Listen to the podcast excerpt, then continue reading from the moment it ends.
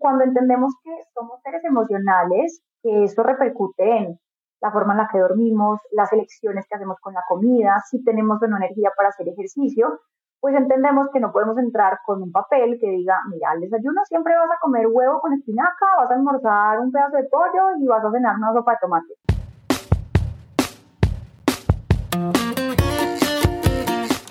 Hola, bienvenidos al Fully Kids Podcast. En este espacio discutimos con expertos preguntas que ustedes nos hacen en fullykids.com y nuestras redes.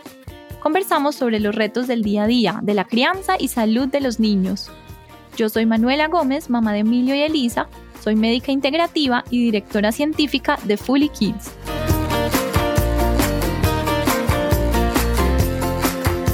Hola, bienvenidos a este nuevo episodio. Hoy tenemos con nosotros desde Bogotá a María Paula Estela. Ella es nutricionista y dietista de la Universidad Javeriana. Es la fundadora de Live Life, un centro de nutrición en Bogotá, donde atiende a nivel mundial, mejor dicho, presencial y virtual. Y escritora de un libro muy especial que se llama El Poder de las Plantas. María, bienvenida. Qué rico que estés aquí. Maru, hola, gracias por la invitación. Qué rico estar acá para compartir un rato. Qué rico, de verdad, que qué valioso poderte tener aquí. Además que pues yo he estado contigo en acompañamiento y creo que tu forma y la visión que tienes para acompañar desde la nutrición a, a tus pacientes pues es muy, muy especial. Y bueno, qué rico por poder compartir este momento contigo. Empecemos un poquito.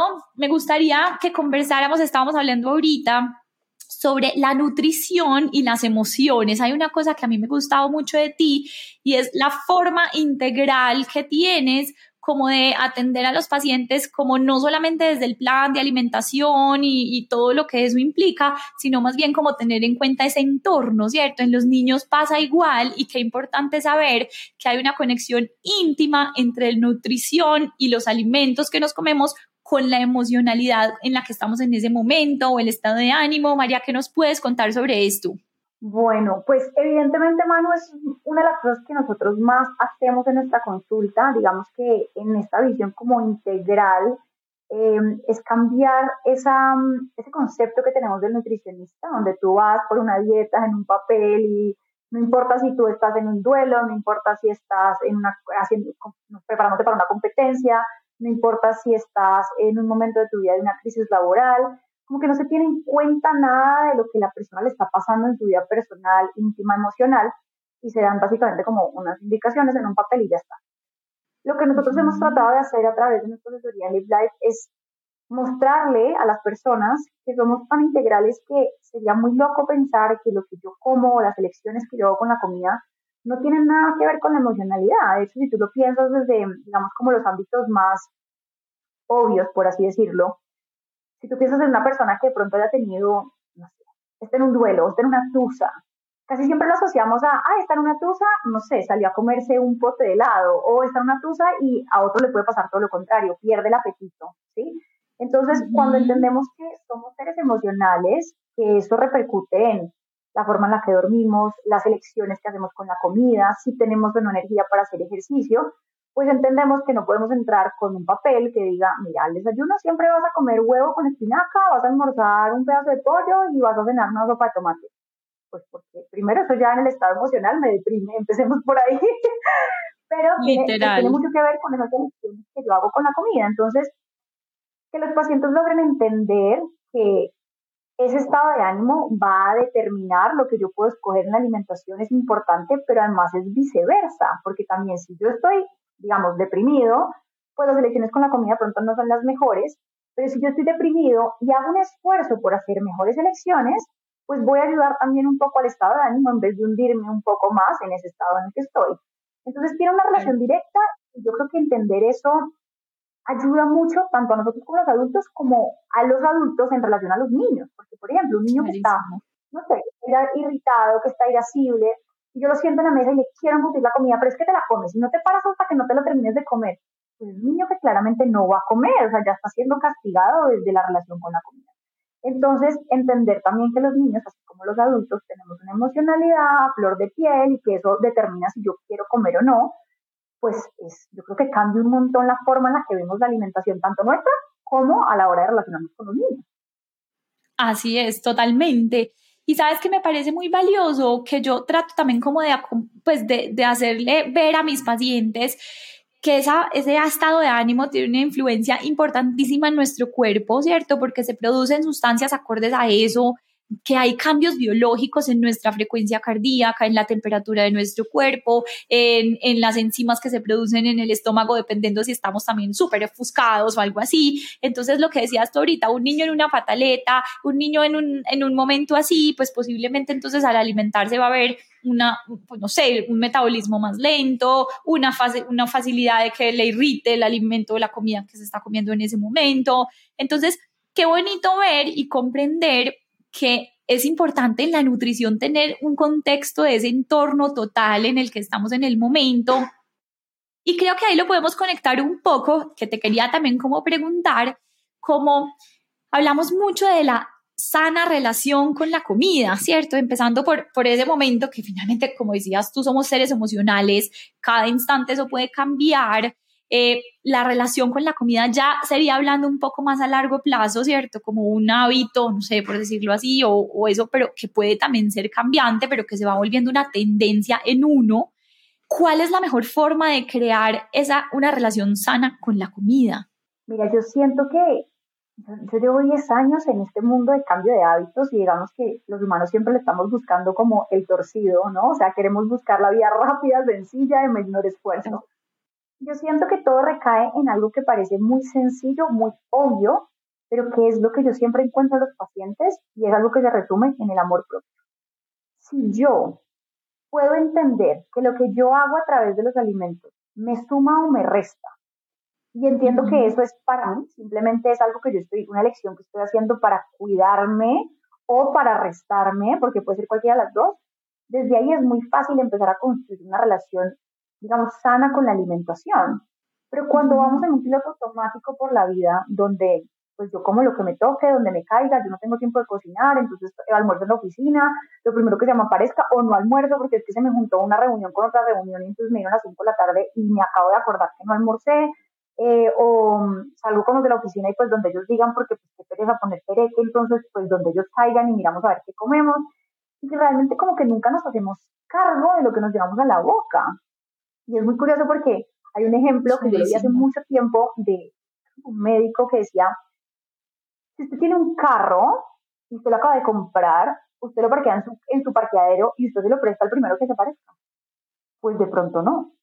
Entonces ese carro lo cuidas, lo lavas, lo llevas al, al, taller, le cambias los llantos, le, le pones aceite, lo lavas cuando se ensucia. Pero cuando pensamos en nosotros, lo primero que aparezca, donde aparezca y cómo aparezca, porque yo tiempo no tengo y nos vamos olvidando de nosotros mismos. Entonces luego quieres cambiar un hábito y lo que pasa mucho es que intentamos hacer cambios de hábitos desde el castigo. Entonces, es que he comido muy mal, entonces me voy a quitar las harinas. Es que he comido muy mal, entonces este, este mes voy a hacer dieta y voy a hacer tres horas más de ejercicio. Pero un momento, quitarte las harinas realmente te trae algo beneficioso o te trae más ansiedad después.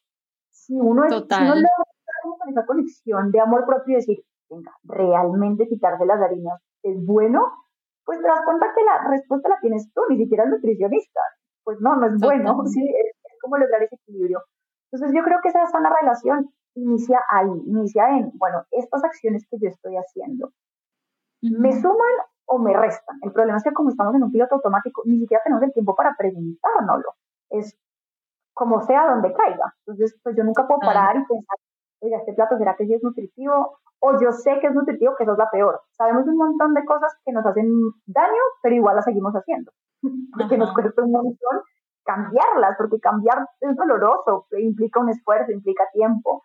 Pero yo te diría que ese es, ese es el pilar fundamental. Yo siento que a veces suena como súper, ay, pues tan lindo el amor propio, pero eso implica mucho trabajo, mucho, mucho trabajo. Y te voy a decir una cosa, y qué valioso es, digamos que nuestro propósito en Fully Kids es como sanar desde el origen. Y yo creo que si en ese origen, que para nosotros es la niñez, pues sembramos como todo esto del amor propio, finalmente la comida y la alimentación es un tema que tenemos todos los días, muchas veces incluso en el día, es una gran oportunidad para uno aprovechar como padre o como cuidador o desde el colegio o donde estén, ese momento de la alimentación para conectarlo con eso, o sea, para saber que pues como esa relación amorosa contigo mismo, que le hace bien a tu cuerpo, cómo sientes la conexión, digamos, de un alimento u otro con tu cuerpo, o sea, qué bonito y se vuelve una gran oportunidad ahí para poder entablar esa, esa relación sana con la comida. Finalmente, yo lo que pienso es que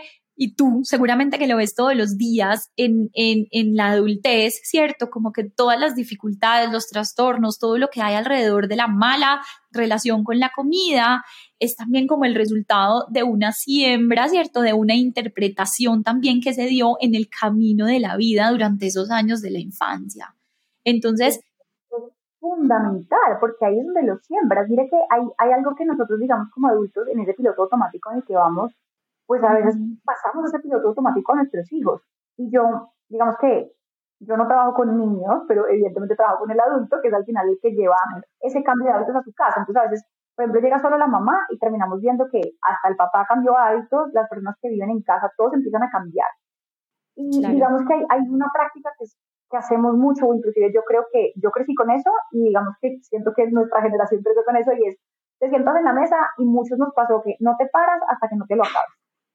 Así es. Te lo comes todo. Y yo me hago la pregunta, si tú te sientas en una mesa y tu esposo te dice, mira, no te paras hasta que no te lo acabes, tú lo mandas al carajo y te vas. literalmente, literalmente. Gracias por tu consejo, pero yo no tengo hambre, me quiero parar y me quiero ir. Y con los niños desde ahí agredimos un montón. Y al final los niños, digamos que en este amor propio y en esta conexión con las emociones, son un lienzo. Si hay alguien que tenga clarísimo cuándo tiene hambre y cuándo no, es un niño. El niño sabe cómo regularse, pero entonces nosotros de adultos te sientas y te lo comes todo. Y hasta que no te lo acabes, no te paras. Entonces ahí el niño ya empieza como a romper un poco la conexión con pues estoy lleno, ¿por qué me le tengo que embutir para poderme parar de la mesa? Y desde ahí, lo que tú acabas de decir, esa siembra que hacemos luego de adultos no entendemos por qué comemos sin tener hambre, por qué nos atragantamos con comida cuando tenemos ansiedad, porque ese vínculo con la saciedad, con el me siento solo y me lo como realmente si tengo hambre, lo rompemos. Entonces, a veces nosotros a veces exigimos cosas que si viene otro adulto y nos las exige a nosotros, de verdad salimos corriendo. Entonces, sí, tiene, una conexión muy, muy grande y yo creo que desde ahí como adultos tenemos una labor muy bonita ahorita con nuestros niños de respetarles esa conexión que ellos sí tienen y que nosotros de adultos hemos perdido. Así es.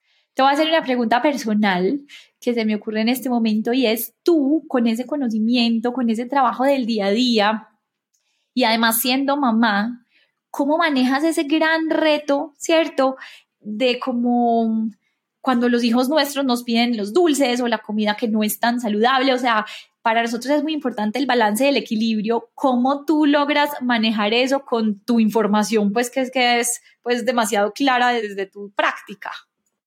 Claro, mira que al final uno creería, como dicen por ahí, ¿no? En casa de herreras a donde palo, ¿no? A uno le puede pasar.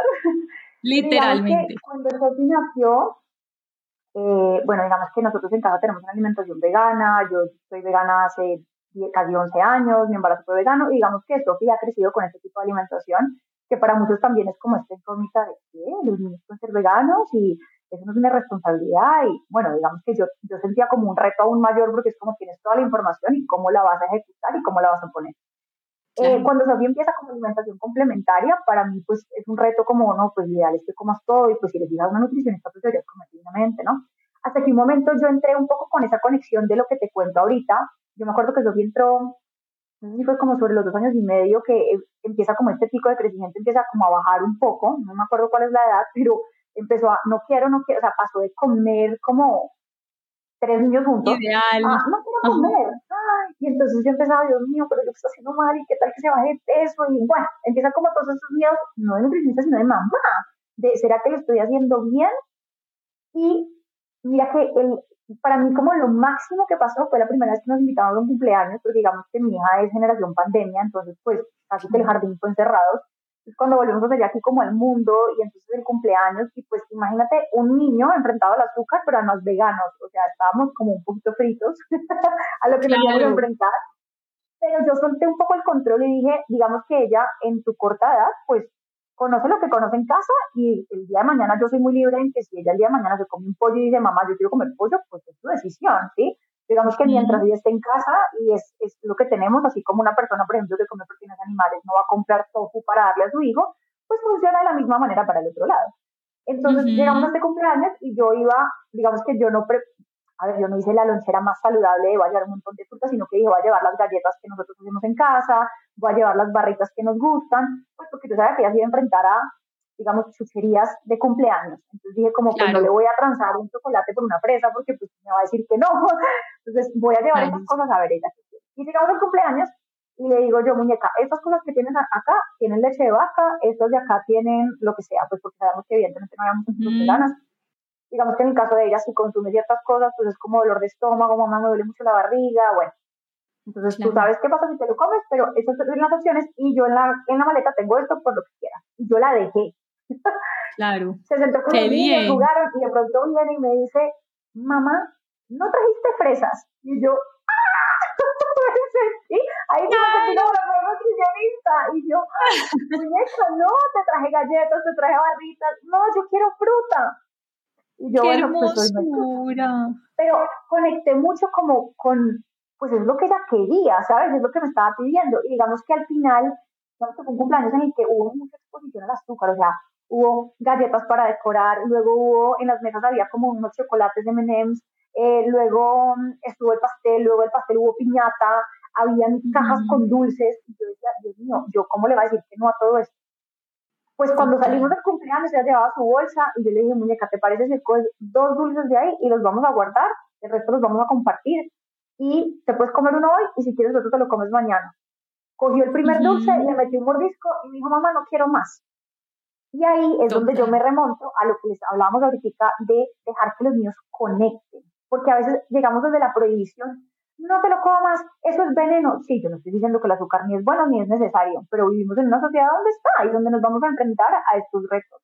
Entonces, también permitir que el niño se autorregule permite que estas cosas pasen. Yo no te tengo que prohibir, yo no tengo que castigar antes de llegar al lugar o tengo que salir de ahí peleando y raparte los dulces porque no te los puedes comer, sino pruébalo y tú mismo vas a saber cuándo es suficiente, que es las cosas que nosotros como adultos perdemos, o sea, como que nos zampamos una torta entera y luego decimos, ¿por qué me la comí toda?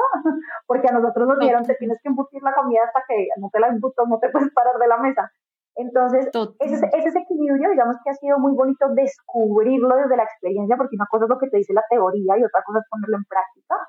Y ha sido súper bonito, ¿sabes? Como que ella, la, ella a la primera me dice, mamá, estoy llena, no quiero más, así se ha comido tres cucharadas del plato, yo espero un ratico y al rato le pregunto, ¿estás segura que estás llena? Sí, estoy llena. Yo no le insisto más. ¿Sabes? Como que yo sé que hambre no se va a morir y si tiene hambre ya me va a venir a decir, mamá, tengo hambre. Entonces yo creo que confiar mucho en que ellos en ese lienzo blanco que son, siempre nos van a manifestar lo que necesitan. Qué bonito. Y sabes que me parece muy bonito porque finalmente yo creo, María, que ese es el resultado, ¿cierto? Como de una exposición habitual, natural, agradable, digamos que desde ese origen, desde chiquita, donde ella ya ni siquiera puede que le provoque lo otro, ¿cierto? Y que la sociedad está ahí, se va a exponer sí o sí, pero ya su elección, como es su naturaleza, se la va llevando ahí, que es una cosa que generalmente nosotros pensamos que no, y mira que sí se puede lograr, o sea, es una, es una cosa muy bonita, es un reto, pero es también una esperanza para todos de decir sí, pues, y no es nos hemos equivocado hasta este momento, sino que somos seres de hábitos y en la medida en que tú haces persistencia en algo, te das cuenta que sí tiene un resultado. Y me parece súper, súper especial. Eh, y ahí digo a los adultos no se enganchen en pensar, es que así soy yo, así crecí, así me criaron. En cualquier momento de la vida, si uno quiere, el hábito se puede cambiar.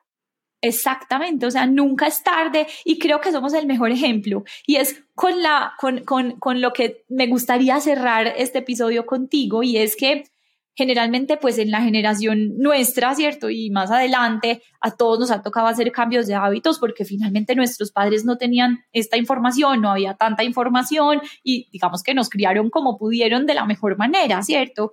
Pero a nosotros sí nos llegó una generación en donde nos ha tocado, nos ha costado un poco más porque nos ha tocado generar cambios un poco más radicales desde la convicción, donde es inminente la necesidad de tener buena voluntad, que es compleja, etcétera.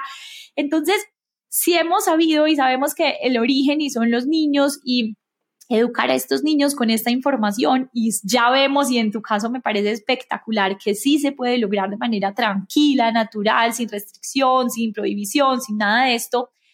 ¿Qué tips nos puedes regalar a nosotros como padres? Porque hemos dicho, en este y en episodios anteriores que somos el ejemplo y que el ejemplo es la orden silenciosa.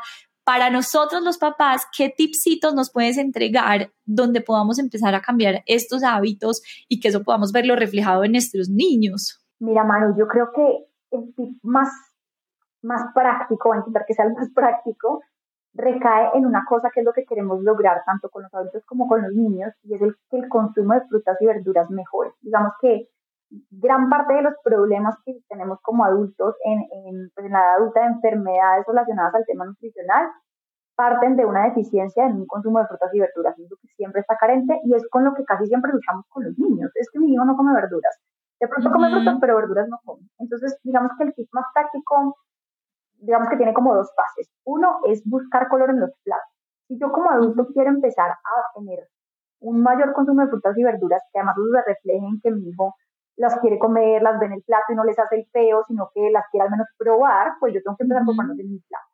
Y eso se ve de una manera muy bonita y es que si tú evalúas un plato que no tiene frutas y verduras, suelen ser platos que son muy pálidos, son oscuros, eh, no tienen realmente como esa, esa vividez del color porque estoy carente en vitaminas y minerales. Cuando yo a esos platos que tengo les pongo verduras, les pongo frutas o les pongo una mezcla de las dos cosas, son platos que empiezan a tomar mucho color. Y al tomar mucho color, para el ojo son mucho más agradables. Obviamente eso implica que yo tenga, pues, el que me quiera sentar a comérmelos y a, acostumbrar también mi paladar, pero en la medida en que yo me expongo a eso, pues los niños empiezan a ver que yo siempre lo tengo en mi plato. Y una de las cosas en las que fallamos es, primero nosotros ser el ejemplo para que ellos lo vean, pero a veces lo que hacemos es que, ay, yo le serví un brócoli y él no se lo comió, eso es que no le gusta. Pero es que para que al niño no le gusta, tienes que exponerlo, yo no sé, creo que es una cosa así como 90 veces, puedo estar equivocada, pero es algo así. Entonces, pues, no le pongas un viajadón de brócoli, ponle una ramita siempre, con algo más agradable, que se vea chévere, pero exponerlo va a hacer que un día de pronto hasta de mera curiosidad lo coja y se lo meta a la boca. Entonces, implica por ser el ejemplo en buscar nosotros en nuestros platos color. Es un tip súper sencillo, pero si estás en el ejercicio de ir y mirar el plato y decir, ¡ay! Mi desayuno fue huevo, arepa, jugo de naranja. Eso no tiene color, es súper amarillo. Pero si a eso le metemos, no sé, verduras eh, al huevo salteadas, aparece color. Si ponemos un bowl con fruta al lado, aparece color. Si lo empezamos a hacer con nosotros, pues automáticamente va a empezar a pasar los niños. Así es, qué bonito y para la voluntad. O sea, dame así el tip mágico como si fuera la cápsula sagrada para que los papás tengamos voluntad, que yo sé que no es una, ¿cierto? Yo me sé tu discurso y sé que son varias cosas al tiempo, pero ¿qué nos podrías decir? Los papás, muy importante el equilibrio en cuanto a qué, o sea, ¿qué, ¿cómo podemos llegar a tener un poco más de voluntad para esto? Ay, Manu, yo voy a volver al mismo punto que yo te digo que parece muy sencillo, pero es, es donde radica el problema y es el amor propio, o sea, la voluntad.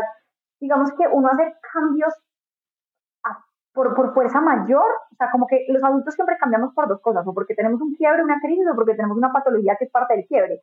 Mira, te acaban de diagnosticar con diabetes, ahí salimos corriendo al nutricionista a hacer lo que no hicimos durante 40 años. ¿sí? Siempre esperamos como el quiebre, el castigo, a que ya eso tenga que ser doloroso.